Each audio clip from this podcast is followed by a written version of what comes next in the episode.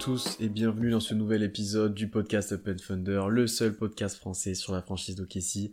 C'est Pierre qui vous parle et je suis bien sûr extrêmement heureux de vous retrouver après l'énorme match de play-in de la nuit dernière. On enregistre le, lend- le jour même euh, contre les Pélicans. Pour revenir sur ce match et pour parler du prochain contre les Wolves qui sera tout aussi important, je suis avec Constant. Comment ça va Constant? Bah ça va, pour citer un, un grand footballeur, c'est les émotions. hein. Franchement, euh, quel match de folie on a, on a assisté. Moi, toute la première mi-temps, j'étais plutôt, euh, plutôt calme, euh, pas serein, mais je me disais, bon, euh, restons calmes. Et toute la deuxième mi-temps, au fur et à mesure que le Thunder prenait de l'avance, je commençais à faire les 100 pas pour passer le, les 5 dernières minutes en apnée, mais on s'en sort avec une, une victoire qui fait incroyablement plaisir, qui fait plaisir à toute la Fine et qui nous offre le droit de jouer un match pour réussir à se qualifier en playoff. Ouais, on va en parler des, des sentiments qu'on a, qu'on a connus un petit peu pendant ce match-là. Moi, je t'avoue que j'étais plutôt bah, serein parce que d'un côté, c'était quand même euh, euh, le bonus si on faisait un upset, etc. Et d'un autre côté, je nous ai trouvé, euh, on va en parler, vite peut-être meilleur que l'équipe d'en face. Donc, euh, j'étais assez serein, mais ça, ça, ça va être le, le sujet de la première partie d'épisode. Et bien sûr, on reviendra sur euh, le match qui décidera de la qualification en playoff ou pas de cette équipe. C'est incroyable de dire ça. Euh, je pensais pas, pas dire ça cette saison, je t'avoue. Peut-être Comme tout l'année le monde l'avait prochaine. pronostiqué en octobre, hein, bien sûr. Ouais. Le Thunder Ouais. va être à un match de se qualifier pour les playoffs. Non, incroyable. Incroyable. Euh, donc ouais, revenons sur d'abord sur ce match de la nuit dernière contre les Pélicans. Victoire dans le clutch, euh, un match qui est resté assez serré tout du long. Je crois que le plus gros écart c'est un plus 10 pour OKC Ouais. euh, au troisième quart-temps.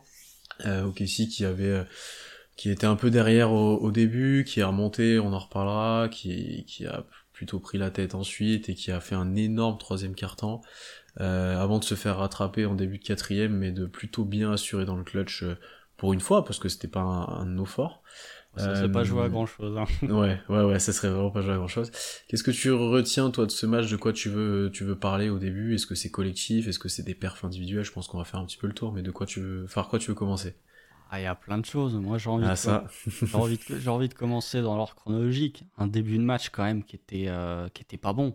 Et qui venait un petit peu euh, euh, confirmer ce qu'on avait dit dans notre podcast preview. C'est que premier carton, le Thunder se fait rouler dessus sur les rebonds offensifs. Puisque les, Gri- les Grizzlies, non, attention, il faut que je reconnecte de Dunkebdo. Mais euh, les Pels, pardon, ont pris 5 ou 6 rebonds offensifs dans les 5 premières minutes. Avec 5 pour Jonas Valanciunas. Enfin, vraiment, c'était un- une horreur absolue de voir les rebonds offensifs. Euh, et en plus de ça, euh, les Pels te laissaient tirer à 3 points grand ouvert, ce qu'ils ont fait toute la saison, et le Thunder ne mettait pas dedans. On se retrouve très vite à moins 9. Euh, le, début de match est vraiment pas terrible.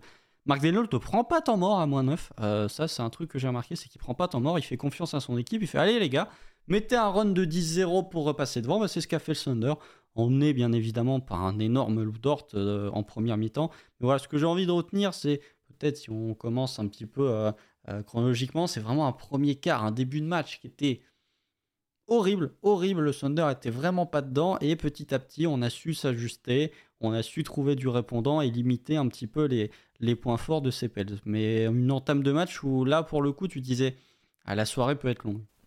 Hmm. Après, je crois que les Pélicans prennent un temps mort à un moment. Euh, peut-être avant qu'ils fassent le plus gros écart, ou en tout cas tu commences de t'adapter. Eux, ils ont pris pas mal de temps mort euh, tôt dans le match, alors que Daynault les a plutôt bien gardés. On en parlera de ça, du coaching de Daynault. Mais ouais, effectivement, le début de match était euh, complètement comme on avait annoncé dans, l'utilisation de Valanciunas, qui a fait un très gros match sur le moment où il a joué et où il a été servi. Notamment au troisième quart-temps, on y reviendra, mais il, il a pas eu de ballon. J'ai vu passer le truc où quoi, il a même pas tiré sur ce carton-là, alors qu'il finit à 16 points 18 rebonds. Il a commencé, le match en nous massacrant à l'intérieur, rebond off, euh, petit move au poste, ensuite il a commencé de faire des passes d'ess, etc. Euh, et ouais, comme tu l'as très bien dit, c'est Lou Dort qui commence en feu, en vraiment en feu, il met tout dedans. Euh, euh, c'est ce que j'ai dit, tu vois que lui, euh, les matchs en jeu, il aime ça, apparemment. C'était- Game 7 Bubble Ah ouais. Dort. hein. Là, c'était euh, ouf.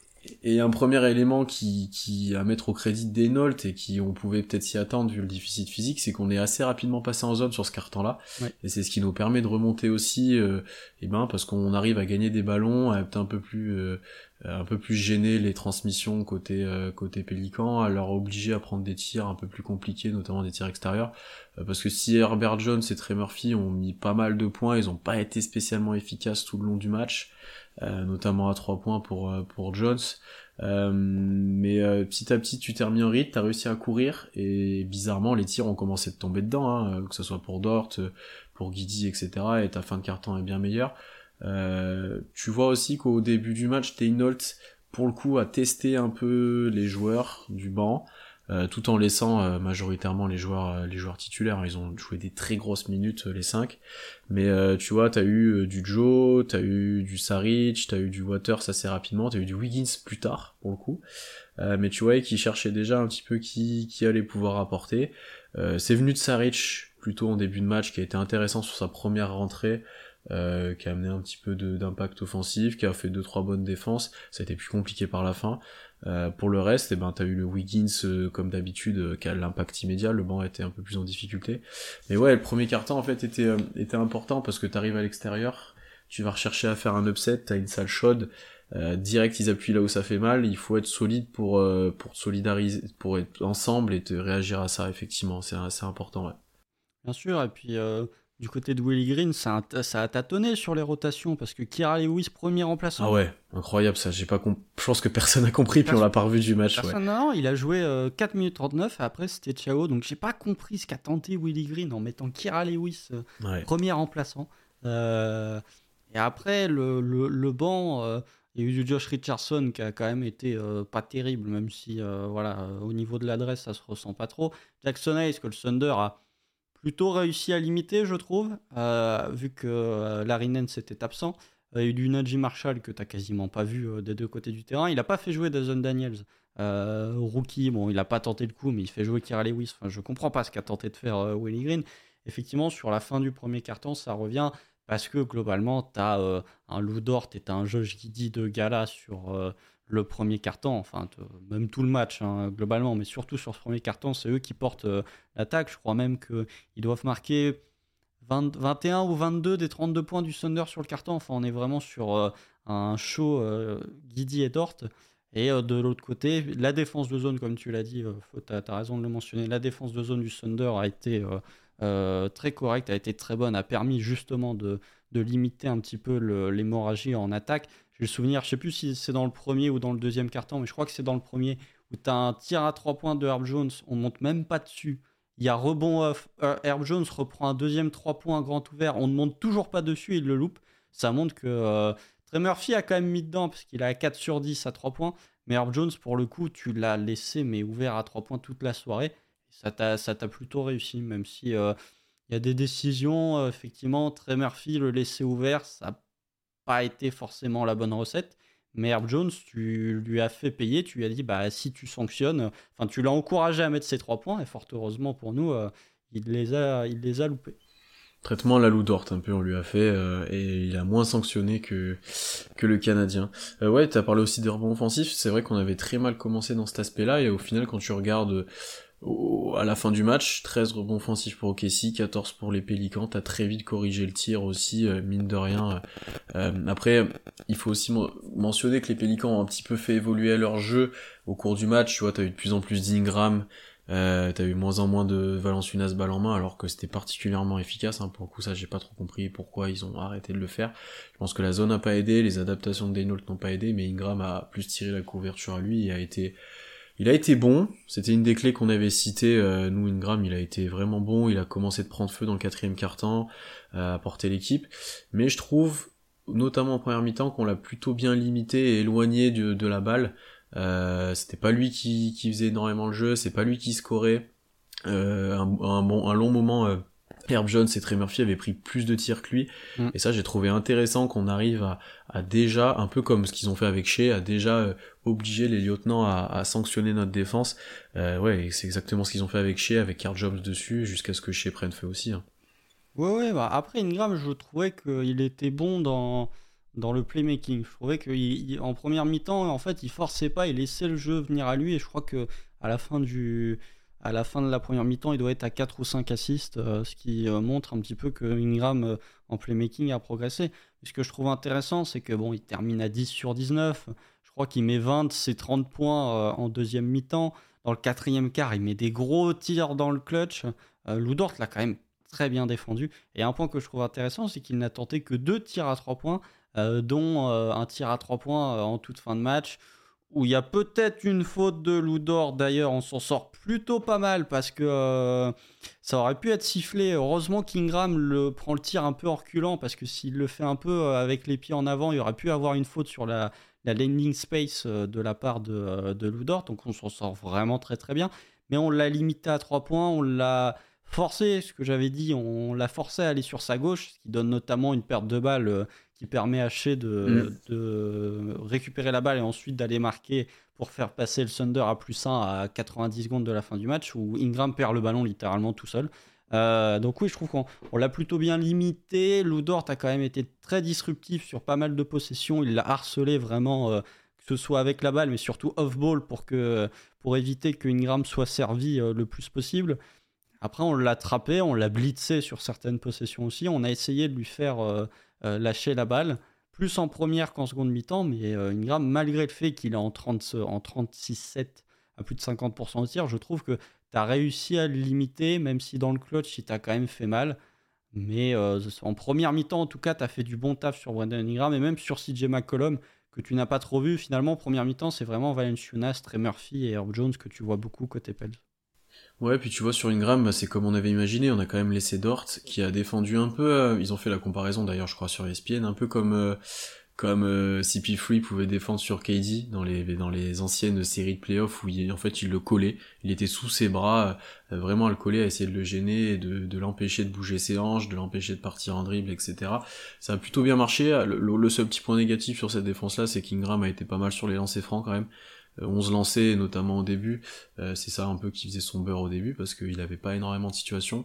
Et ouais, comme tu l'as dit, il a été particulièrement bon dans, dans la création où il arrivait avec euh, sa taille à faire euh, des passes à l'opposé, notamment où tu vois, t'avais Valenciunas qui te posait l'écran sur le joueur qui venait aider. Euh, et du coup on pouvait pas ressortir sur le shooter à 0 degré. C'est quelque chose où on est beaucoup sanctionné à OKC parce qu'on aide beaucoup. Du coup c'est assez facile de faire ça contre contre nous. Euh, et ça il l'a plutôt bien fait euh, tout le long du match. Pour le coup effectivement c'est une faiblesse qui a été bien exploitée. Après par rapport à Shea je trouve que le duel est perdu. Je pense que Shea a, a montré qu'il était un cran au-dessus, notamment en deuxième mi-temps. Alors on peut parler de son match où en première mi-temps il commence en étant harcelé vraiment par, euh, par Herb Jones. Euh, je pense qu'il y avait faute euh, à chaque action, à chaque démarquage, mais bon, c'était du basket de playoff donc ça sifflait pas forcément. L'exemple qu'il y a, c'est un moment il y a deux presque deux possessions d'affilée où on prend un panier où il y a remise en jeu au fond. La première, il s'en sort très très bien en gagnant, en réussissant à avoir la balle. La deuxième, Saric l'envoie en touche parce que Shea arrive pas bien à se démarquer. là, tu te dis, ça commence d'être compliqué. Très effacé au début on le cherchait beaucoup balle en main, bah, comme du classique, quoi, sur des ISO. Et Daynol s'est particulièrement bien adapté à ça, je trouve, et on a trouvé des solutions. Bah, d'une part, Josh Giddy a énormément porté, mais d'autre part, Shea a bien lu, lui, les prises à deux, et on a essayé de le libérer de ça en, en faisant partir la balle au début de Dort ou de Giddy, en faisant un écran non porteur pour Shea, ça provoquait des switches, ça lui donnait un petit temps d'avance sur Herb Jones, enfin, on l'a, on l'a plutôt bien essayé de le libérer, ça a plutôt marché euh, sur le sur le, le troisième carton. Parce que le quatrième carton il est très discret au début et puis il se réveille un peu dans le clutch mais euh, il fait un troisième carton monstrueux euh, et il permet au Casey de repasser devant.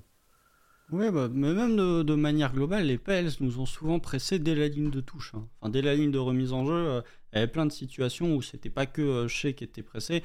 Oui, après Herb Jones, effectivement, surtout le premier carton, il fait une défense Patrick Beverley-esque parce que vraiment, c'était, il le collait, c'était bon, voilà. Euh, c'est du basket de playoff, ça siffle pas, ça siffle pas. Mais euh, surtout que Lou Dort, euh, au niveau des contacts sur Brendan Ingram, lui aussi a eu son lot de, gros contacts, donc ça change pas grand chose. Mais chez, il fait une première mi-temps qui est quand même vraiment pas terrible. il prend 4-3 points sur la première mi-temps. Il est à 3 sur 10 au tir. déjà, premier drive, il perd la balle. Enfin, il se fait contrer par Jones sur son premier tir. et ensuite, je l'ai trouvé assez passif. Parce que tu vois, Ingram n'était pas, euh, pas forcément euh, très actif au tir, mais il faisait du playmaking, là où Shea ne faisait pas de playmaking pour les autres. donc oui, je l'ai trouvé plutôt, plutôt en retrait. Après, sur son troisième carton, en fait, ce que je trouve intéressant, c'est que effectivement, on l'a démarqué via des écrans non porteurs, mais tu as des situations où c'est juste de l'ISO en fait. C'est, on, l'a mis en ISO et puis on a fait bah, va chercher tes points et du coup ça, ça a fonctionné. Euh, ce qui est quand même assez.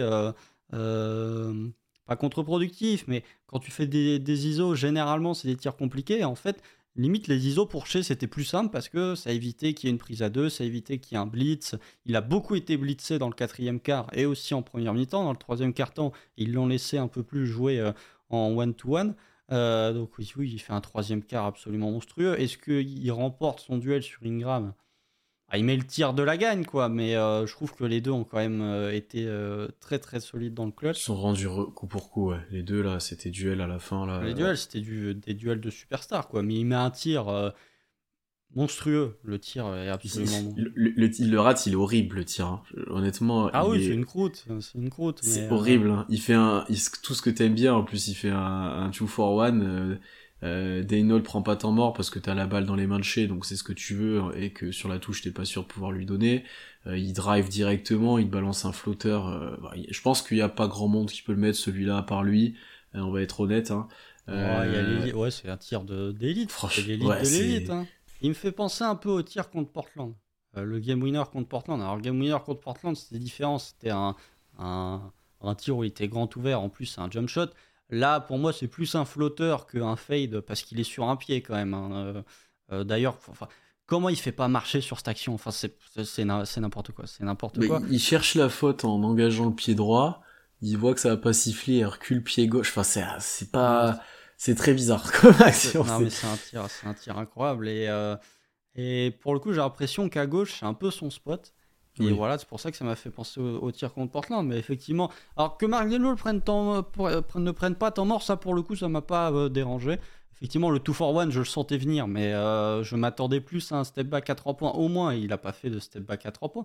et un point aussi que je trouve intéressant, c'est que il a justement cette possession-là, ça le résume bien, mais il a les, les moments où il a été le plus performant, c'est le moment où il a mis du rythme. Et pas forcément sprinter dès qu'il a le rebond, mais dès qu'il a engagé son action, il l'a fait avec du rythme. Il n'a pas attendu 14 secondes euh, balle en main avant d'engager son action. Donc voilà, je trouve que c'est un, très gros tir, mais c'est ce qu'on attendait de chez Gedius Alexander. C'est un joueur qui, porte ton équipe dans les moments très chauds. Et voilà, il met le tir de la gagne. Et euh, on avait des, incertitudes avec sa première mi-temps où on pouvait se dire, bah, effectivement, tu es bien défendu, mais si tu veux être un, un top joueur de la ligue, de toute façon, tu auras toujours ce genre de joueur euh, très fort défensivement sur toi. Il a répondu avec un troisième quart de gala. Et voilà, il met les deux tirs les plus importants du match tout en défendant sur, sur certaines possessions Brandon Ingram. Euh, l'impact défensif, très bien aussi. Donc euh, l'impact défensif de Shea n'était pas à négliger. Et en plus, il met un tir, voilà, un tir que peu de joueurs en NBA sont capables de mettre. Après, pour revenir sur ces trois points, bah, c'est quelque chose qu'on discute souvent et euh, où j'ai un avis peut-être un peu différent de toi. Euh, c'était, intéressant de voir qu'il a pris ces quatre trois points là sur la première mi-temps parce que c'est ce que voulaient les Pélicans et c'est ce que lui donnait Earl Jones. Euh, il l'attendait dans la raquette, etc. Donc en fait, ces step backs sont plutôt ouverts, ils sont pas forcément énormément contestés. Il y a pas Earl Jones qui est en train de lui sauter dessus parce que c'est des tirs que il voulait chez, euh, il voulait que chez prenne. Après, c'est des tirs moi qui me dérange moins parce que c'est ce que lui donne la défense, ça veut dire qu'il s'adapte à la défense, qu'il c'est des tirs qu'il apprécie, je pense quand même, bien qu'il se limite à pas trop en prendre. Donc tu vois, en première mi-temps, j'ai trouvé, comme tu l'as dit, il s'est fait plutôt discret, il a pris ses tirs de loin, il a pas forcé, euh, donc euh, pour le coup, c'était pas une très grosse mi-temps pour lui, loin de là. Par contre, en deuxième mi-temps, il a eu le, le, le comportement inverse où il s'est dit, bon vas-y, maintenant je vais jouer mes ISO, je vais jouer, je vais aller sur mes spots, je vais forcer les choses et je vais faire en sorte que, que je domine mon, mon, mon match-up sans l'obliger à lui s'adapter. C'est vraiment, euh, bon, je vais te marcher dessus. Tu vois, c'est pas, tu me donnes ça, je prends ça, c'est là, je vais te marcher dessus, je vais aller où je veux maintenant. Tu vois, il y a eu, il y a eu un peu deux, deux esprits différents entre les demi-temps. Bon, ce qui a été plus efficace pour Shea, c'est bien entendu qu'il aille marcher sur Herb Jones concrètement. Euh, mais c'est intéressant de voir que, qu'il l'a pas forcé en première mi-temps où c'était plus dur, mais qui s'est adapté en deuxième aussi. Enfin, tu vois, j'ai trouvé ça bien la manière dont il a, il a géré ça. Oui, bah, bah, de toute façon, tu le vois, retour de deuxième mi-temps, premier tir, il prend un mid-range, deuxième, il prend un 3 points. Quoi. Les deux premiers tirs, ils sont pourchés, hein, mm. littéralement. Et en plus, vous voyez sur le, le 3 points qu'il met en seconde mi-temps, il fait un step back. Herb Jones lève même pas les bras, il vient même pas essayer de réduire l'écart. Littéralement, il fait bah vas-y, tire. Sauf que euh, bah, chef s'est tombé dedans. Euh, il a pris un 3 points en catch and shoot. Le premier qu'il met, c'est un 3 points en catch and shoot.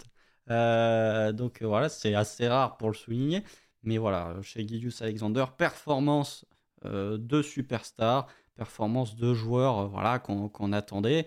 Après, ce qui est assez incroyable, c'est que peut peut-être faire une transition toute trouvée, mais chez Gidius Alexander étant 32-5-5, c'est même pas le meilleur joueur du Thunder cette nuit. Quoi.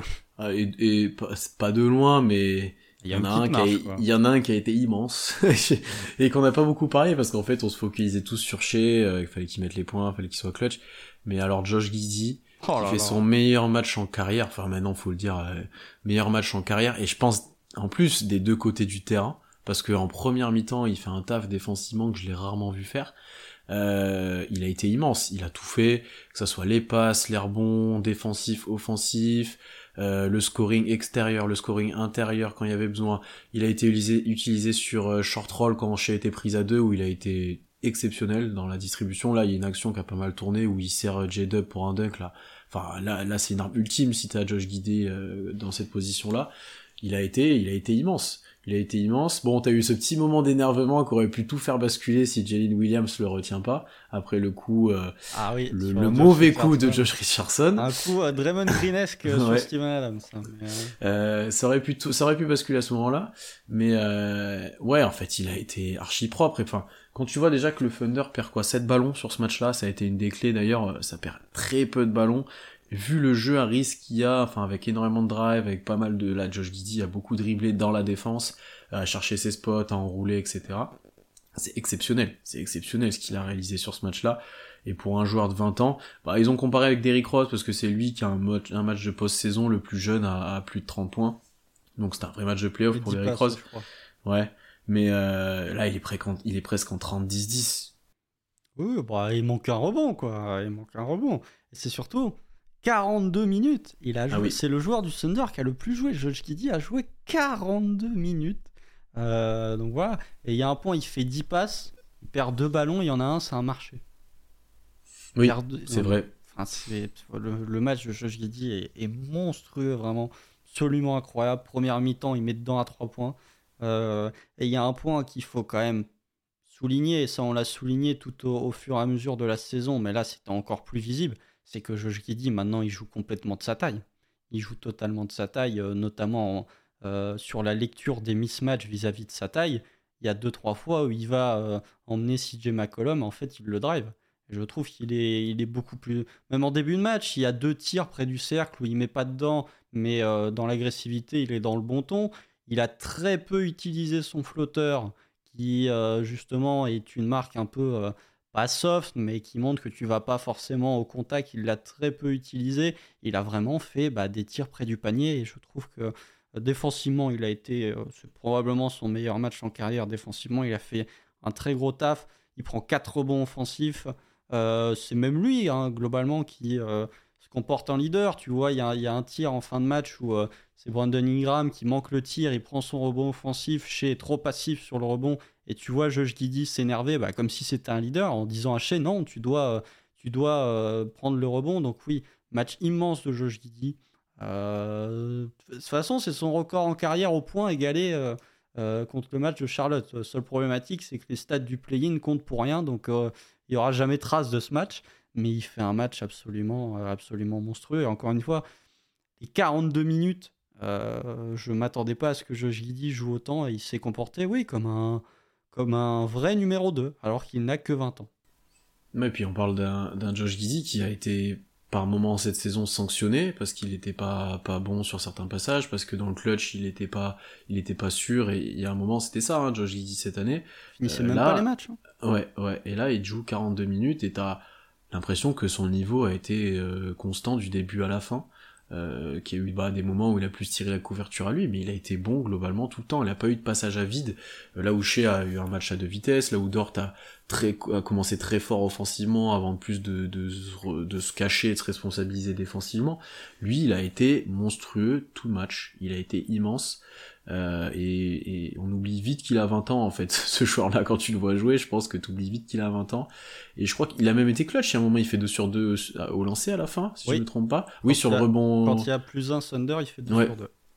Donc, euh, non, ça devient une. S'il est capable de produire ces choses-là, euh, ton plafond augmente encore et encore euh, pour l'équipe parce que euh, d'avoir un Josh Guidé à ce niveau-là avec. Enfin, t'as quand même un Shea qui a plus de 30 points, t'as un Guidi qui te fait un 30-10-10 concrètement, euh, enfin c'est monstrueux quoi. Là t'as un, un, duo qui, a porté l'équipe. Là où un, un J-Dub a été plus absent comparé au dernier match qu'on avait vu, beaucoup moins efficace. Là lui il a assuré euh, tout le long du match quoi. Ouais et puis euh, bon après les tirs sont tombés dedans. Ça aide toujours quand les tirs tombent dedans. Mais ce qui est rare pour Josh Giddy. Mais bon, été le plus adroit du Thunder après Ludort d'ailleurs. Enfin, quand t'as un Ludort et un Josh Giddy qui sont à 7 sur 15 à 3 points, non mais le, début de match de Ludort, non mais tu te dis qui, est ce joueur? Euh, Les drives c'est N1 ou c'est deux points, ça met des grands trois points. Euh, tu te dis mais est-ce que c'est le même joueur qu'on a vu il y a cinq matchs où il était incapable de mettre un caillou euh, Enfin c'était incroyable aussi ça. c'était vraiment le facteur X sur cette sur cette première mi-temps et tu l'avais mentionné d'ailleurs dans la preview que Ludort pouvait peut-être te porter et t'apporter beaucoup dans ce match-là ou pas justement te faire sombrer. Ah bah oui, mais j'avais dit, moi, un Ludort qui met ses tirs à 3 points, c'est un autre match pour les Pels. Et effectivement, il a mis dedans. Et le pire, c'est que il prend des tirs qu'il prend, enfin, qu'il prend jamais. La plupart de ses tirs à 3 points, ils sont face au panier, euh, above the break. Donc euh, vraiment, euh, face au panier, c'est des tirs qu'il prend rarement. Il prend souvent des tirs à 45. Bon, il en a mis un ou deux dans le corner. Mais dans le premier carton, il prend vraiment des tirs face au panier. Il met dedans. Sur les drives, on n'a quasiment jamais, on n'a pas eu de euh, drive à la Ludort où euh, ça donne un drive qui finit n'importe comment. Euh, il a très bien réussi à finir, que ce soit au contact, il a réussi à provoquer des lancers quand il fallait. il sauve le match aussi, enfin il sauve le mhm. match. en tout cas, le match serait parti peut-être dans, dans l'extraordinaire le, si il récupère pas, s'il prend pas ce rebond offensif après que Shea se soit fait contrer par Josh Richardson, alors que la passe de Guidi est est vraiment très très bonne en plus. Euh, sur le, sur le, la remise en jeu, elle est vraiment très bonne. Mais Richardson fait une recovery euh, exceptionnelle. Il prend le rebond. Tu, euh, dois pas tirer là-dessus. En fait, je pense qu'il doit dribbler et gagner du temps, je pense. Mais après, j'imagine qu'il pensait pouvoir dunker et potentiellement mettre N1 ou juste marquer facilement. Et effectivement, Richardson fait une recovery assez incroyable. Il y a potentiellement faute aussi. Ouais, je pense qu'il y a faute. Ah, Faudrait revoir. Euh... Il prend pas le poignet. Euh... Ouais, j'ai l'impression qu'il tape un peu plus le bras que le ballon, mais c'est à revoir euh, plus plus en détail. Hein. Mais effectivement, après Dort est au bon endroit à ce moment-là. Il met aussi deux lancers euh, ultra clutch pour tuer le match. Euh, j'étais pas sûr. Hein, euh, Lou Dort et Josh dit au lancer, globalement, j'étais pas sûr. Mais ce qui, enfin, il tue le match, il met le Thunder à plus 3 parce qu'après, il y a la perte de balle de Herb Jones sur la remise en jeu. T'as plus 4, je crois, après ça. Hein. Non, c'est plus 3, c'est Shea qui met euh, les lancers euh, à Les deux pour le plus 4 Ouais, tu vois, il y en a eu. Ah non, non, t'as raison, plus 4 parce qu'il y a le 3 d'Ingram, mais après c'est Shea qui met les deux lancers après la perte de balle. T'as raison, t'as raison. Euh, mais voilà, il a, il a été très bon. Après, si on peut revenir sur euh, J-Dub, bah, il a eu ses 3 points ouverts dans le corner et il les a pas mis. ça, c'est dommage. Après, il a pris ce que la défense lui donnait, mais il a été plus en difficulté, un peu plus transparent, même si défensivement, il a quand même fait du, du bon boulot. Euh, mais en attaque, oui, c'était plus difficile. Après, les, alliés, les ailiers des Pels euh, étaient quand même très athlétiques. Donc pour lui, il ne pouvait pas jouer de son, que ce soit de son avantage de taille ou de longueur ou de qualité athlétique. Mais bon, euh, c'est un match off pour J-Dub. Je trouve pas non plus qu'il a pris de si mauvaises décisions que ça. Non. Voilà, il a, il, a, il a fait un mauvais match, mais j'ai pas trouvé non plus qu'il ait, ait pris des décisions qui étaient vraiment mauvaises ou qui n'étaient pas les bons choix. Il, m'a un peu frustré moi je t'avoue et je voulais partager sur la conversation euh, qu'on a ensemble. Euh, parce qu'il loupe des tirs très ouverts qui étaient assez importants et qui auraient fait énormément de bien et où qui doit mettre.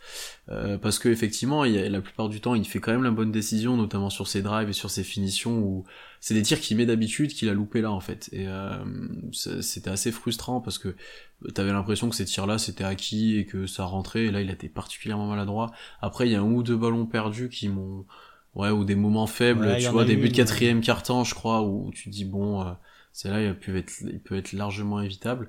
Euh, voilà, mais c'est une première en, post-saison pour lui aussi, il est rookie, euh, euh, tu peux t'attendre aussi à ce que ça soit compliqué. Par contre, effectivement, défensivement, ça m'a plu ce que j'ai vu de J-Dub, notamment sur Ingram. Tu vois, il y a un moment, je me suis dit, et je crois qu'à un moment on a fait ce choix, on l'a mis sur Ingram, je me suis dit, ok, on, manque un peu de taille avec Lou Dort, on a des on n'a pas trop de profil pour ces grands ailiers, mais J-Dub est pas inutile sur ces joueurs-là et peut-être qu'un peu plus tard dans, dans, sa carrière, il sera capable de les défendre à peu près correctement. Après, de toute façon, des joueurs comme Ingram ou KD dans, dans le profil physique sont indéfendables. Mais euh, tu vois, j'ai aimé ce qu'il a montré, ça, c'est prometteur même pour, pour la suite. Euh, donc euh, non, mais il m'a un petit peu frustré. un petit peu frustré, c'est un peu lui qui est passé au travers. Euh, Jaylin a été euh, mieux en deuxième mi-temps qu'en première. Il a mis deux gros tirs notamment. Il a un peu plus assuré euh, euh défensivement. Il a été très bon sur short. Donc ouais, ça serait un peu J2 moi ma petite ma petite déception sur ce match-là, mais il peut. je pense que le prochain match, on va parler bientôt là. Il va pas passer à côté. Deux matchs de suite comme il a fait, c'est pas arrivé cette saison, je crois. Il en loupe des fois, mais c'est très rare qu'il en fasse deux mauvais. Ouais, bah justement, en même temps que, que tu parlais, j'étais en train de vérifier pour savoir si c'était bien lui. Euh, il y a effectivement le seul ballon qui perd, c'est un ballon où il drive. Euh, l'accès au drive est fermé. Il veut kick out sur Azaya Joe, sauf qu'il fait une passe vraiment molle qui finit dans les, euh, dans les mains de Trey Murphy qui donne deux points en contre-attaque. Ça, pour le coup, c'est. Une... En plus, c'est dans le deuxième quart, au moment où les Pels sont en train de faire un run. Donc, ça, pour le coup, c'était vraiment une perte de balle qui était pas terrible. J'ai le souvenir que Shea perd un ballon aussi en fin de deuxième quart-temps, vraiment sale. Après, voilà, J-Dub est, passé, euh, est passé à travers, mais euh, défensivement, il a fait du bon taf. Et euh, puisque bon, les commentateurs d'ESPN, il faut quand même leur expliquer qu'il y en a un qui s'appelle Jelen et l'autre qui s'appelle Jelin. Les deux s'appellent pas Jelen. ils, ont fait, ils ont refait encore la même vanne qu'à chaque fois qu'on était eh en C'est normal, c'est la, première fois que OKC passe sur ESPN, donc ils sont obligés de faire la blague. et encore, il n'y a pas Kenrich, hein, parce que sinon, ça aurait été compliqué.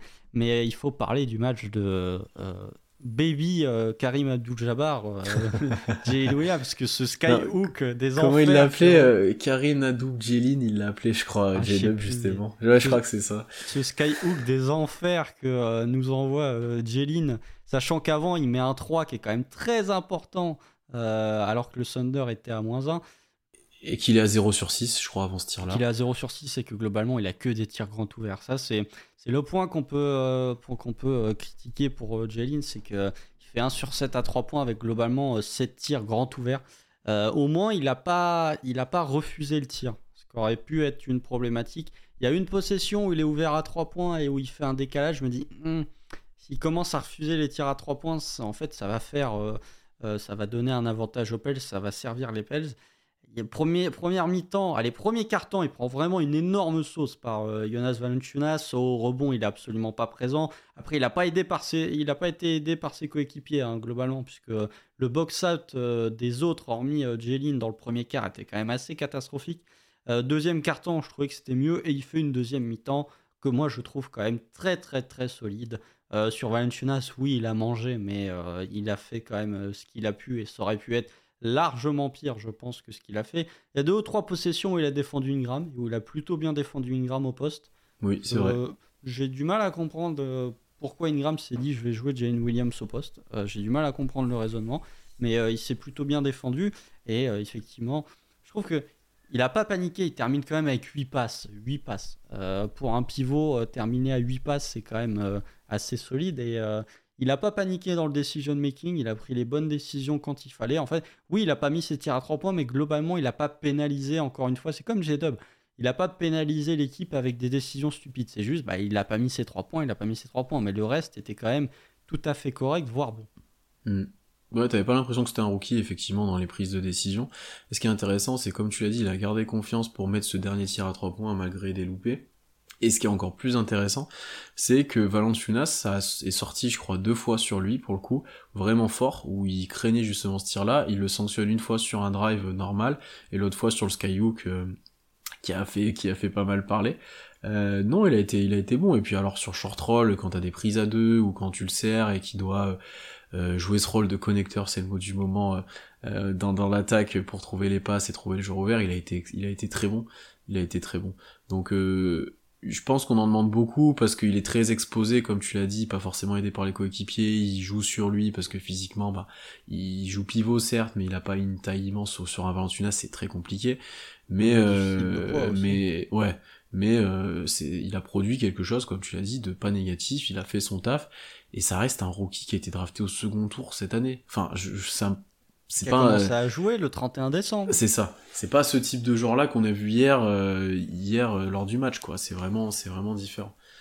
Euh, et il avait plutôt intérêt à assurer parce qu'on finira juste par parler du banc qu'on a peu vu au final parce que tous les starters ont beaucoup joué, un petit peu moins de Jeline, mais les autres ont, ont énormément joué.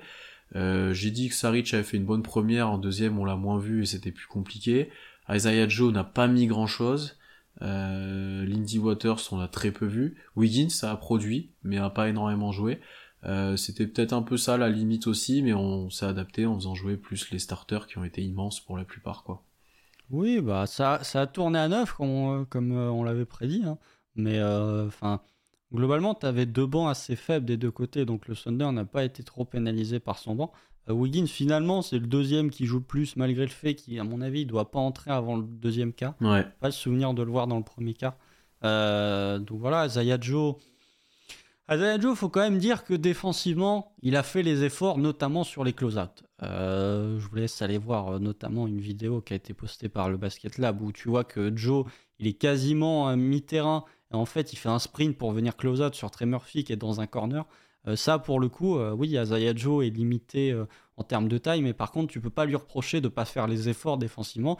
Il n'a pas mis dedans. Je trouve que la sélection de tir est de plus en plus aléatoire, ou en tout cas, je suis de moins en moins en accord avec ce qu'il fait. Alors, je sais qu'il est défendu différemment que ce qu'il était défendu en début de saison, mais il y a des tirs, je me dis, bon, c'est pas forcément les tirs que tu as envie de voir d'Azaya Joe. Je pense que tu as des après, la vraie problématique, c'est que tu manques d'un poseur d'écran. Parce qu'off-screen, je suis convaincu que tu pourrais libérer Isaiah Joe. Mais euh, tu n'as pas ce gars capable de poser un écran.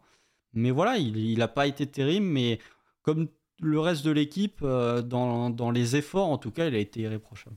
Ouais, je suis d'accord avec toi. Euh, c'est effectivement dans, dans l'intensité ou dans l'attitude, t'as rien à lui reprocher. Il a, il a, il a donné. Après, ouais, c'est la sélection de tir qui devient compliquée parce que ben il est défendu effectivement, comme tu l'as très bien dit.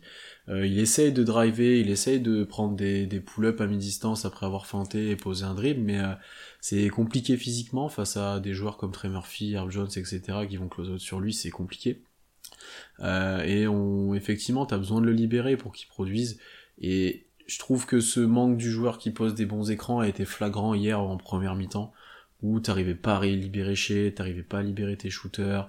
Euh, ça a été compensé en deuxième mi-temps euh, parce qu'on posait des écrans non porteurs et qu'on on, trichait un peu plus, je pense, mais la majorité des écrans NBA c'est ça de toute façon. Hein. Euh, il faut que tu triches un peu sur les écrans, il faut que tu sois là pour impacter le joueur. il faut forcer les choses. Et là, on, on, est souvent nous plus attentifs sur ces postes d'écran et c'est un peu problématique. à voir comment ça se corrige dans les futures années avec l'arrivée de Chet, avec l'arrivée d'autres joueurs. Euh, ça, je pense que ça peut s'améliorer. Je pense que Jeline est capable de faire du meilleur taf, il l'a fait en deuxième mi-temps. Mais ouais, c'est un peu problématique euh, cet aspect-là. Oui, et puis euh, quand tu vois aussi les enfin, dédicaces aux faux écrans de Jojiti, enfin, t'as l'impression qu'il pose un écran et en fait, c'est même pas un écran, c'est un smartphone qui pose. Enfin là, c'est vraiment, c'est c'est rien du tout. Quoi. Il, il fait même pas le contact avec le joueur pour créer la séparation. Alors que du côté des Pels, euh, j'ai le souvenir, je crois que c'est un 3 points de Trey Murphy, où Lou Dort prend mais un écran, mais XXL de Valenciunas, c'est sur une remise en jeu. Il prend un écran Lou Dort. Euh, là, pour le coup, ça c'est du vrai écran. Je me demande même s'il n'y a pas euh, offensif parce que l'écran il est quand même posé les deux pieds dans le béton. Mais voilà, ça manque d'un poseur d'écran. Je trouve, ouais, effectivement, comme tu as dit, je trouvais qu'on était un peu mieux en deuxième mi-temps sur ça, mais effectivement, tu n'as pas ce joueur capable de bah, de démarquer le joueur ou en tout cas de, créer suffisamment de distance entre euh, celui qui porte la balle et son vis-à-vis. Ouais, complètement. Bon, on a fait un peu le tour de, ce premier match de play victorieux qui a été euh, très intense pour la fanbase et qui a réjoui tout le monde. Maintenant, il y a l'étape suivante, euh, ben, dès demain ou dès aujourd'hui, quand vous allez écouter l'épisode, c'est contre les Wolves à Minnesota. Euh, bon, assez dur d'analyser déjà la confrontation entre les deux équipes sur cette année, puisqu'on les a pas joués depuis décembre. Tous les matchs sont joués euh, très rapidement dans la saison. En plus, euh, ben, si vous regardez un peu qui jouait lors de ces matchs-là, celui qu'on gagne contre eux, parce qu'on est à trois défaites et une victoire, on, on, fait starter JRE, qui voit plus le terrain depuis un moment. Il y a une fois on a joué sans SJA, une fois c'était Poku et Kenrich qui startaient. Euh, voilà, c'est assez dur à analyser aussi. On, des joueurs absents. On a eu un Nazrid qui nous a détruit lors d'un match à OKC et qui euh, tous. ne sera pas là. Euh, oui, tous globalement, tous. Oui. Euh, donc non, c'est assez compliqué de d'analyser les confrontations. Euh, pour Minnesota, d'abord pour contextualiser, ils viennent de perdre contre les Lakers. Ils avaient gagné contre les Pelicans, pardon, dans le dernier match de la saison régulière, assez surprenamment, on va dire.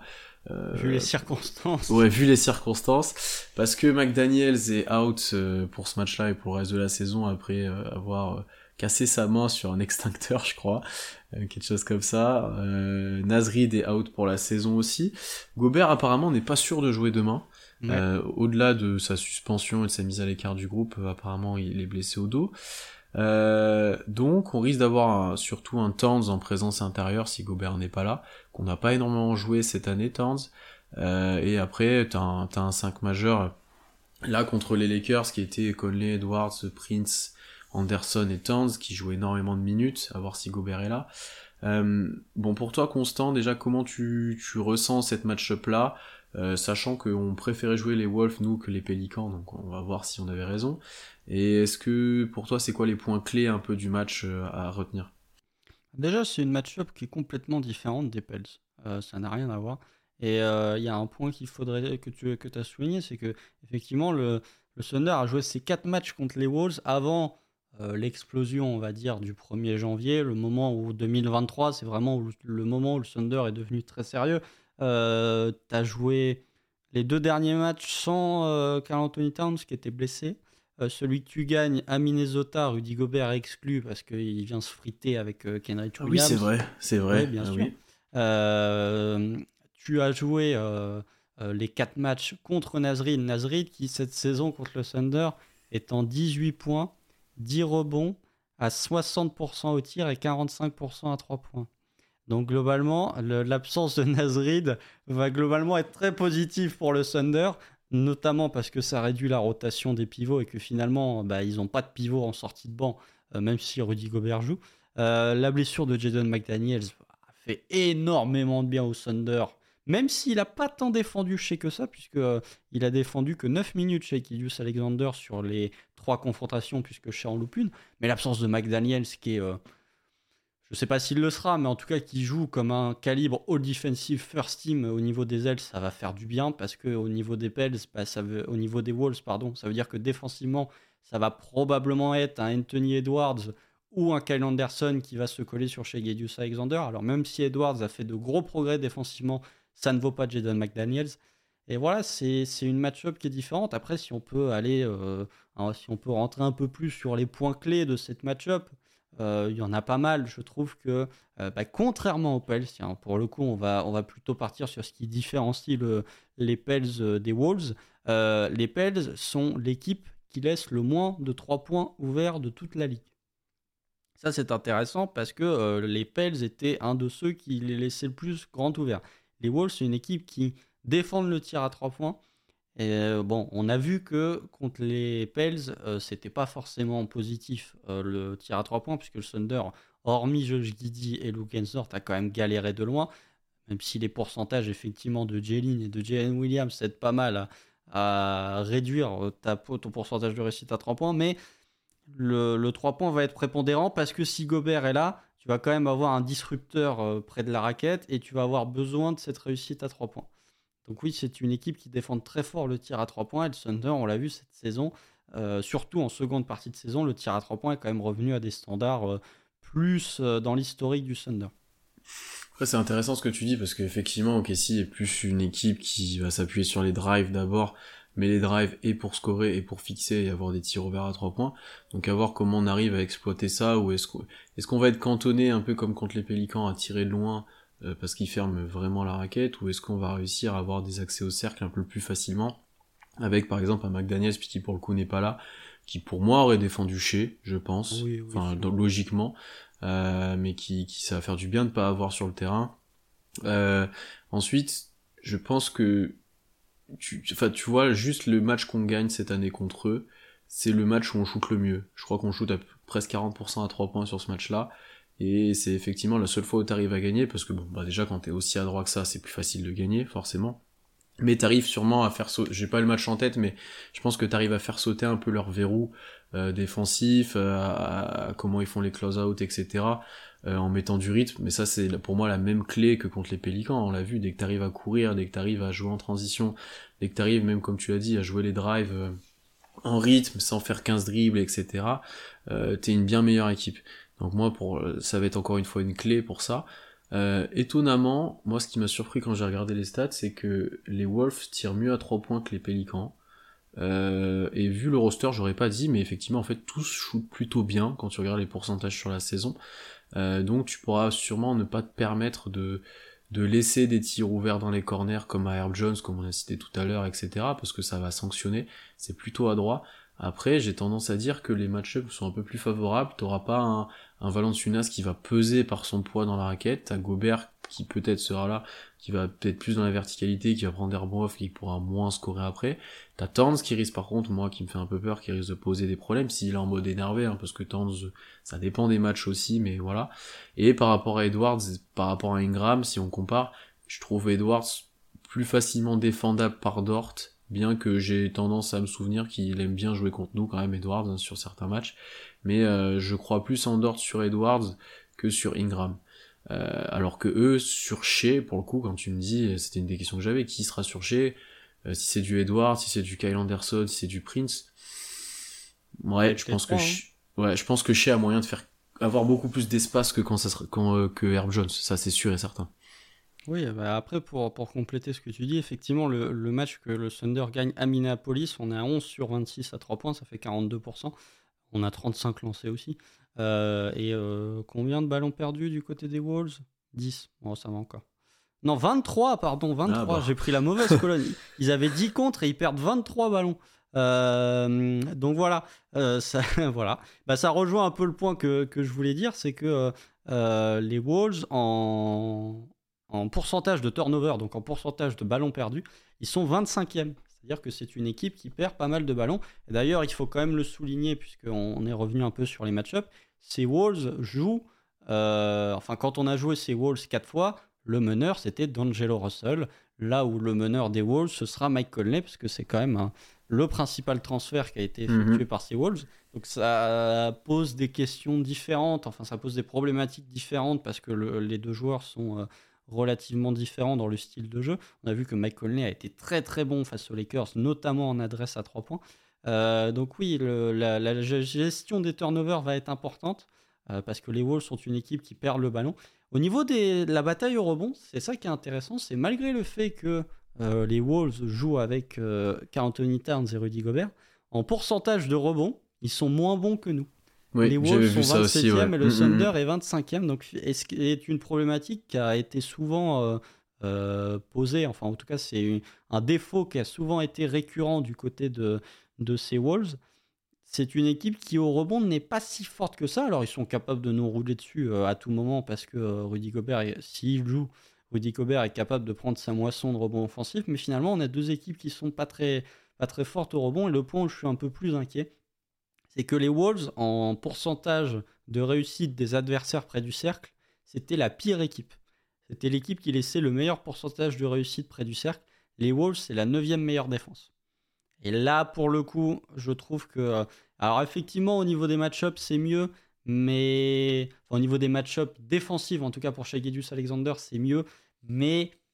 Ah, je suis pas sûr que les drives, en fait, euh, ils vont être aussi simples par exemple, un Josh Giddy, je ne suis pas convaincu qu'il ait des drives aussi simples et des finitions aussi simples près du panier que ce qu'il a eu contre les Pels.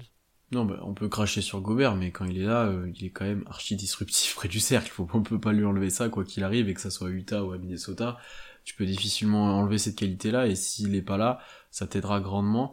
Et euh, le fait que Reed aussi soit pas là, euh, ça t'aide grandement dans cet impact physique et, où ils auraient pu nous faire subir, notamment en rebond, etc je pense que je pense que ça les aide pas mais McDaniels hein, d'ailleurs hein, physiquement euh, leur apporte beaucoup hein, euh, parce qu'il est très grand pour un poste 3 il apporte euh, C'est un joueur que j'aime bien, qu'on n'aimait pas forcément à la draft, mais qui a beaucoup Ah ouais, prouvé là depuis. détestait. On, on le voulait pas, mais effectivement, je pensais pas qu'il allait devenir euh, comme ça défensivement. Euh, non, mais je suis d'accord avec toi, ça, ça sera un match complètement différent. Je pense peut-être un peu moins débridé par moment, mais plus, euh, ouais, ça va être plus âpre, ça va perdre beaucoup de ballons, je pense, euh, surtout avec euh, les stats que tu, as donné. Je pense qu'on est capable de le- leur faire perdre pas mal de ballons. Euh, maintenant, c'est en fait une équipe qu'on n'a jamais vue dans cette configuration-là, donc c'est super dur de se projeter. Je t'avoue que surtout après ce qu'on a dit, j'attends beaucoup de J-Dub. Pourquoi? Parce que lui, pour le coup, il a ce côté athlétique qui l'aidera près du cercle comparé à un Guidi qui est plus dans le toucher, etc., qui sera peut-être plus gêné, euh, tu vois, par un Gobert s'il reste au sol.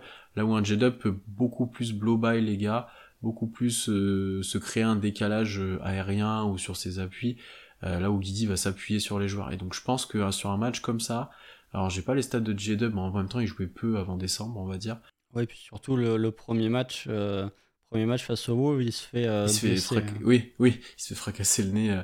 mais euh, je, pense que ça peut être un match réaction pour lui Euh, et je pense que même un Jalen Williams peut être très important sur cette match là notamment s'il y a Gobert parce que si tu le fais ressortir euh, comme tu as essayé de faire ressortir Valanciunas euh, contre les Pélicans euh, Gobert est pas forcément plus mobile que Valanciunas euh, et je pense que si tu l'enlèves de la raquette pour le coup t'ouvres beaucoup plus d'accès au cercle, euh, parce que Gobert protège bien mieux le cercle que Valanciunas, et t'ouvres pas mal d'accès au cercle pour les autres joueurs. Donc je pense qu'on va le voir pas mal au large. Euh, J'avais une petite question pour toi quand même, on a vu les rotations là du premier match de play-in, est-ce que tu penses que ça sera les mêmes au deuxième? Ou est-ce que, euh, bah, un peu comme il avait fait quand il avait fait starter JRE sur le- la victoire là contre, contre eux au début d'année, ça va jouer plus grand? Euh, Est-ce que au contraire on va parier sur du small ball euh, pour, euh, pour essayer de les embêter? Tu penses qu'on va adopter un peu quelle tactique? Non, on va rester comme ça. hein. On va rester comme ça. De toute façon, le 5 majeur, euh, il n'a pas évolué depuis euh, je sais pas combien de temps, mais ça fait quand même. Il y a pas mal de continuité dans le 5 majeur du Thunder finalement. euh, euh, les 5, c'est un peu toujours les mêmes, que, quelle que soit l'opposition. Enfin, je veux dire, tu as joué. Mm. euh, t'as, envoyé le même 5 quand tu jouais les Lakers d'Anthony Davis ou quand tu jouais. euh, euh, J'essaye de trouver une équipe qui n'a pas de pivot. Bah, je sais pas, n'importe laquelle équipe. Non, mais où joué quand t'as joué contre les Lakers d'Anthony Davis ou quand t'as joué contre euh, l'armée déliée des Nets, même s'ils ont ou même, contre les, ou même contre les Warriors par exemple ou, Ou même contre les Warriors, voilà, t'as as toujours envoyé le même 5 majeur. Donc, non, les rotations, je pense qu'on verra les 9 même, euh, et que ça va pas bouger. Alors après, est-ce que un... est-ce qu'on aura temps de jeu équivalent Je ne sais pas. Euh, mais euh, enfin, les, les titulaires vont toujours jouer beaucoup de minutes. Mais est-ce que un Guidi va jouer 42 minutes? Ça, je suis un peu moins convaincu. En fait, le truc, c'est que Guidi, sur ce match, euh, bah, pour contrer euh, Rudy Gobert, c'est pas compliqué, va falloir qu'il mette ses flotteurs. Hmm. Parce que là, pour le coup, il a une arme, sauf que ses flots, enfin ses flotteurs, ses push-off, euh, comme vous voulez, mais va falloir qu'il les mette bien plus que de l'agressivité au panier. Et là, pour le coup, un peu plus aléatoire. Qu'on va dire que le pourcentage de réussite est quand même plus faible que quand tu as un tir vraiment sous le panier. Donc ça va être dans, ce domaine-là. Après, non, pour revenir sur les rotations, moi, ça va être les 9 mêmes parce que même tu, n'as pas de raison en fait de changer. Pourquoi changer vu que ça fonctionne? Euh, Tu gardes. Non, mais je suis d'accord avec toi. Je serais pas surpris de voir un moment, euh, si on se fait vraiment défoncer à l'intérieur, de le voir tenter, j'aimerais, je serais pas surpris, mais je suis pas sûr, je serais très confiant de voir un JRE. Euh, mais je suis pas du tout confiant parce qu'un Saric, euh, on l'a vu, euh, si ça lui rentre dedans, etc., c'est plus compliqué. Enfin, c'est assez aléatoire aussi comment il peut apporter. Euh, ouais, donc je sais pas, tu vois, j'avais j'a- j'avais ce doute-là. Après, moi, je suis d'accord avec toi, la rotation doit être doit être potentiellement la même. Et je pense que même un, Joe et un Waters sur, ce match-là peuvent être très importants bah, pour ouvrir la défense de Minnesota, pour essayer de faire sauter ce verrou qu'ils mettent à trois points, là, comme tu l'as bien expliqué. Euh, parce que eux, la plupart des tirs qu'ils prennent, c'est des tirs un peu en transition, un peu, pas incontrables, mais en rythme et en première intention. Et euh, ceux-là sont très compliqués à défendre et tu peux pas forcément les anticiper ou les parer. Les tirs que prend Waiters, par exemple, tu peux difficilement les défendre euh, sur certains. Euh, donc je pense qu'ils peuvent avoir un rôle à jouer. Après, j'ai hâte de voir si on propose du small ball, par contre. Euh, Est-ce qu'on est capable de redéfendre en zone en jouant très petit avec Wiggins en cinquième joueur et de voir si ça tient? Euh, parce que euh, avec Kenrich, tu pouvais le faire assez facilement, tu l'avais bien dit. Mm. Là, Là, c'est beaucoup plus compliqué. Alors après, est-ce qu'un un J-Dub sur turns, ça tient? Est-ce que, euh, ouais, tu vois, il y a pas mal d'incertitudes sur ça? Ah, mais justement, ça peut peut-être nous amener à la question des match parce que est-ce que tu mets J-Dub sur turns Ça, c'est la première problématique. Je pense que tu es obligé, moi. Ah, déjà, une petite stat que je vous ai trouvée, c'est que Anthony Edwards est le deuxième joueur que Lou Dort a le plus défendu cette saison. 24 minutes. Euh, en, partial, enfin, en partial possession. Alors, je sais pas trop comment il calcule, mais ça fait plus de 129 possessions où Lou Dort a défendu Anthony Edwards. 24 euh, minutes, 11 sur 24 au tir pour Anthony Edwards, 5 turnovers, donc on est aux alentours des 50%. Il prend pas une. il le lockdown pas, mais il prend pas non plus une, une sauce complète. Euh, donc Anthony Edwards, c'est un joueur que Lou Dort sait défendre globalement. parce qu'il enfin, sait défendre, en tout cas qu'il a déjà pas mal défendu. Après, voilà, en plus, Anthony Edwards, qui a pas l'air d'être au mieux physiquement, je crois qu'il a un problème à l'épaule. Vous regardez, il fait un match horrible contre les Lakers, je sais plus à combien il est, mais il est à 3 sur 17, je crois, ou à 3 sur 18, enfin, c'est une horreur. Je dis ça tout en sachant pertinemment qu'il est capable d'en mettre 40 euh, sur le match euh, contre nous. Hein. Mais euh, physiquement, il semblait cuit, comme pas mal de ces, de ces Wolves d'ailleurs semblaient cuits.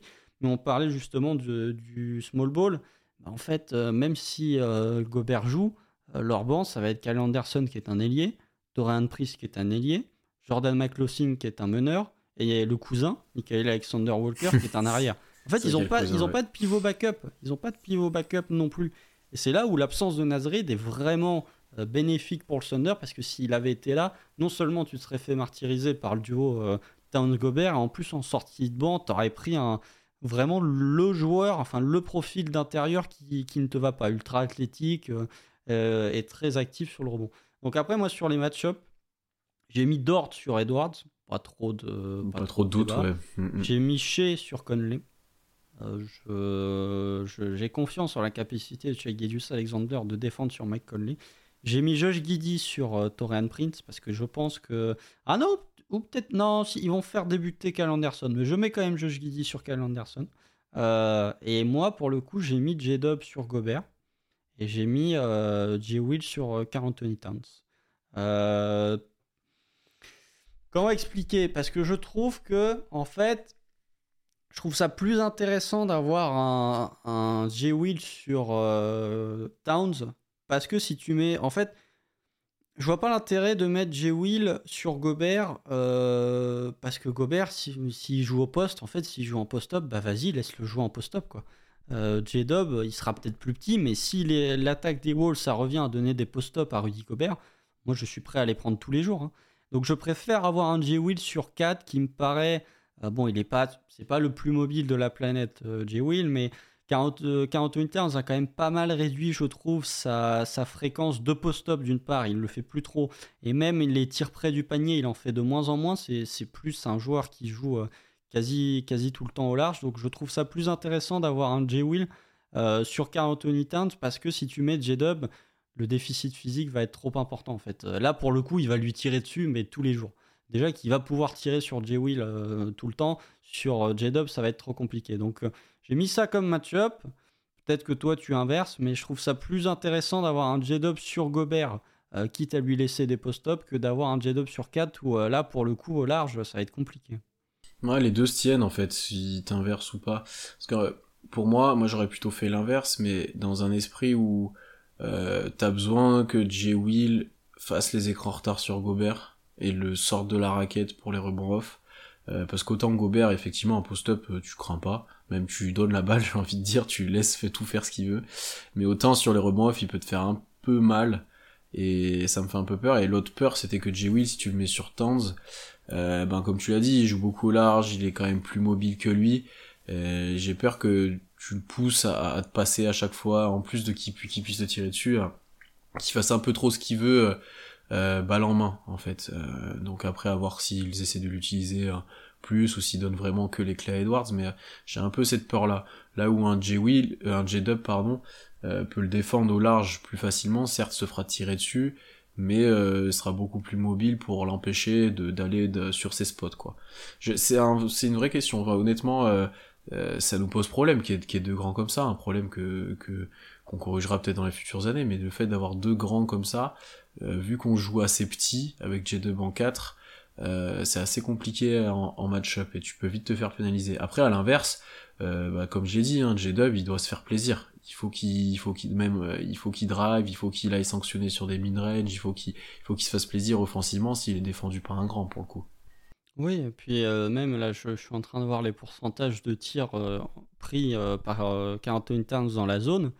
il prend que 30% de ses tirs près du panier. Hein.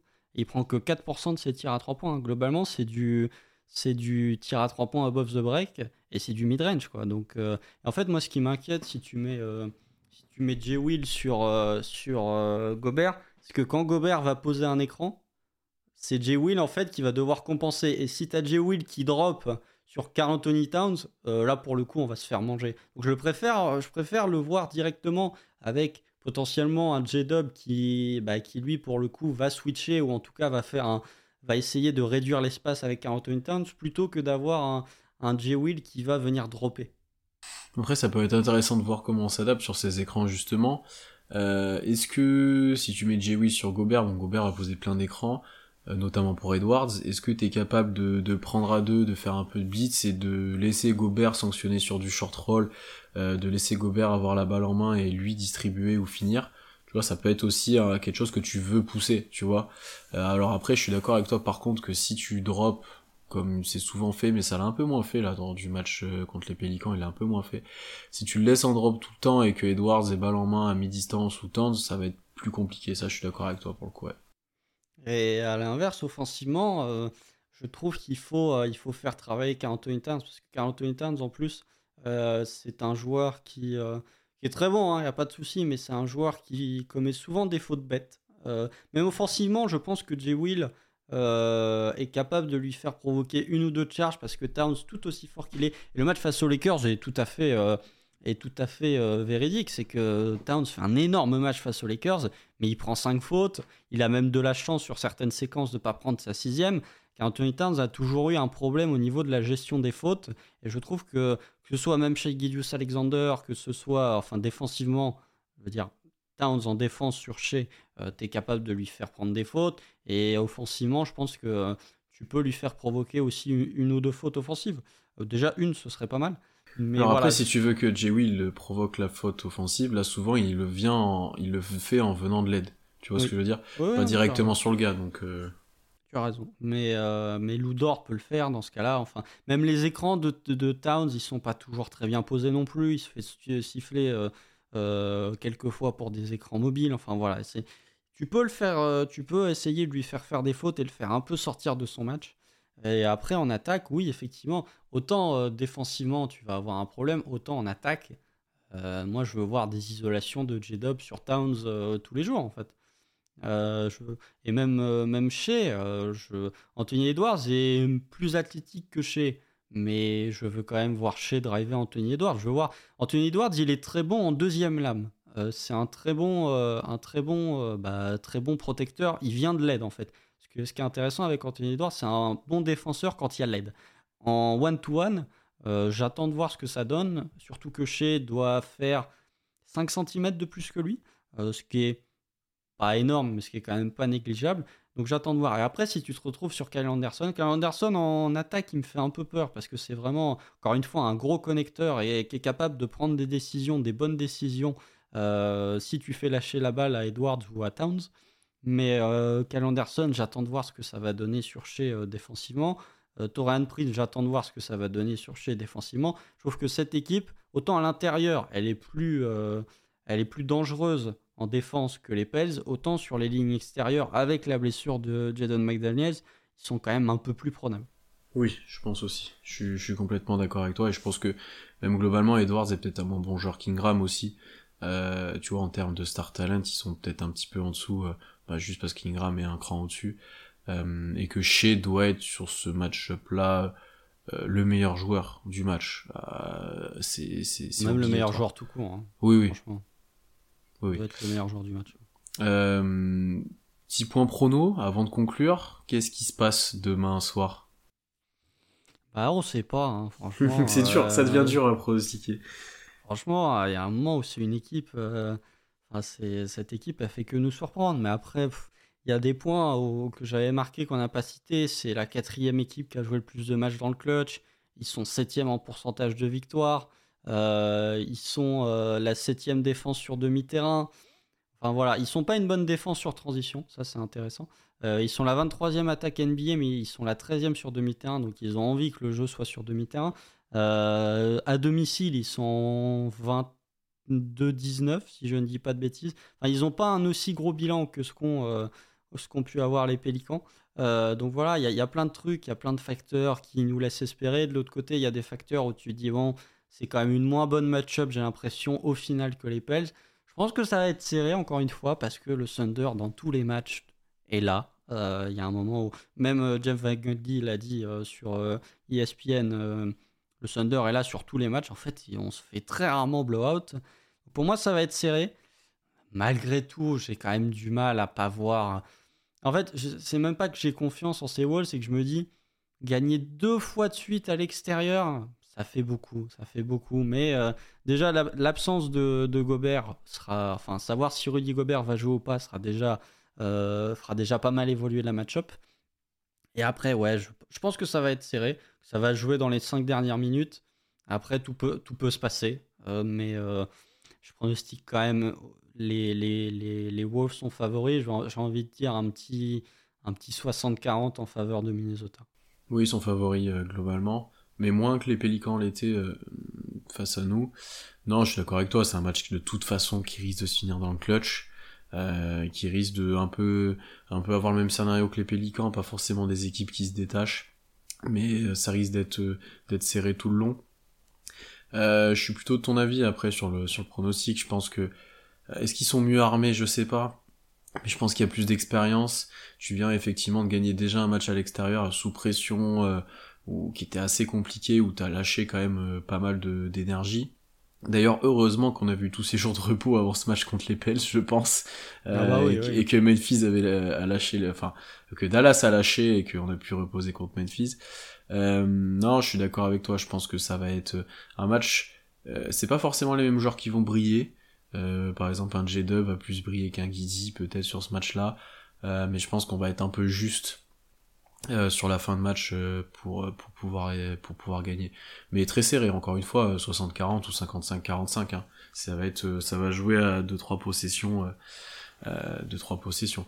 Et ce qui m'inquiète un peu, c'est tu vois, eux, ils peuvent, bon, si Gobert est là, ils peuvent jouer grand, ils peuvent mettre Justans en poste 5, ils peuvent, ils ont différents ailiers, ils ont, voilà, ils ont pas forcément énormément de bancs, mais nous non plus. j'ai l'impression qu'ils ont plus d'armes quand même que nous. Donc, à voir après avoir effectivement. Et puis c'est une équipe qui ne réussit pas spécialement.